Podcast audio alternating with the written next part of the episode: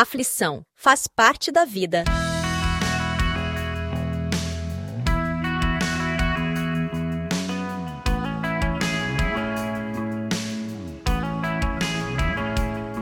Filipenses. Capítulo 4, verso 6 diz: Não se preocupem com nada, mas em todas as orações peçam a Deus o que vocês precisam e orem sempre com o coração agradecido. Em seus ensinamentos, Paulo fala sobre a condição humana e sobre o que passamos no dia a dia. Isto é importante porque, apesar de precisarmos conhecer a riqueza da vida de Cristo, nós também devemos saber como utilizá-la em situações adversas.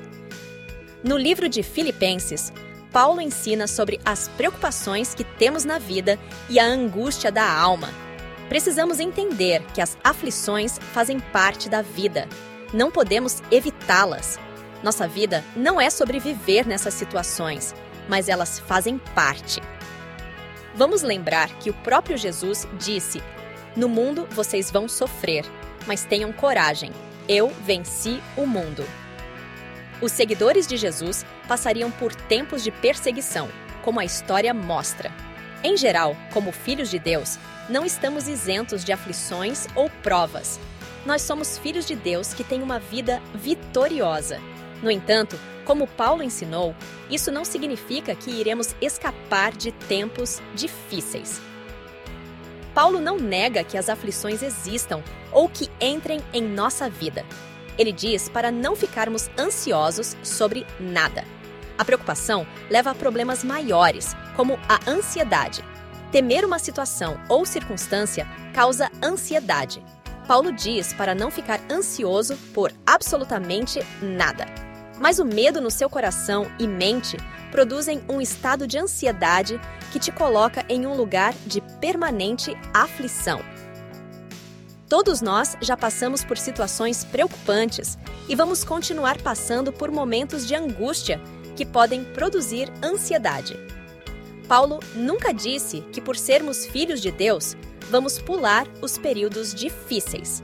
Na verdade, Paulo diz que situações difíceis não devem se tornar preocupações.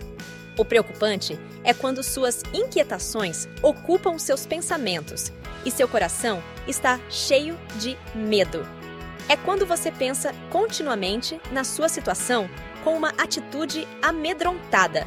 Além disso, Paulo ensina que, ao invés de se preocupar, você deve se mexer.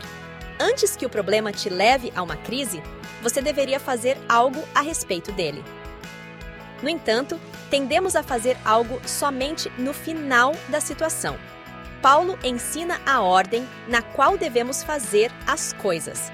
Geralmente, as pessoas procuram por soluções de qualquer maneira, mas antes disso, precisamos buscar a Deus. Finalizo este episódio com o texto encorajador que Jesus disse, João, capítulo 16, verso 33. Eu digo isso para que, por estarem unidos comigo, vocês tenham paz. No mundo, vocês vão sofrer, mas tenham coragem. Eu venci o mundo.